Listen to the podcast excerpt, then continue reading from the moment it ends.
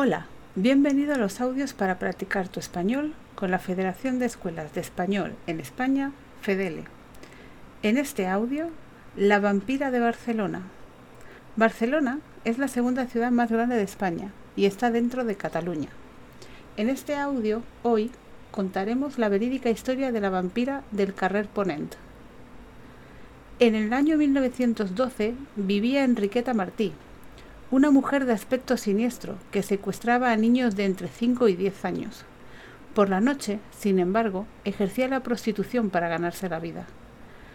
Lo que hacía estremecía a la población.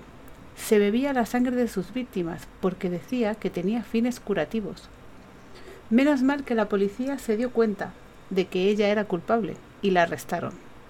Enriqueta murió en prisión dos días antes de su juicio.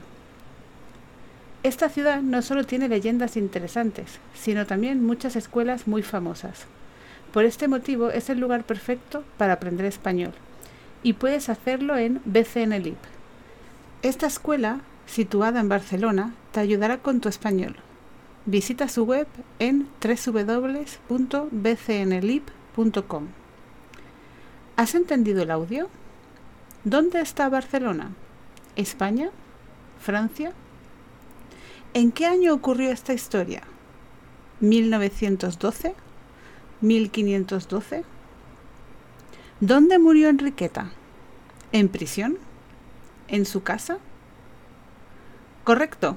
La respuesta correcta es España, 1912 y en prisión.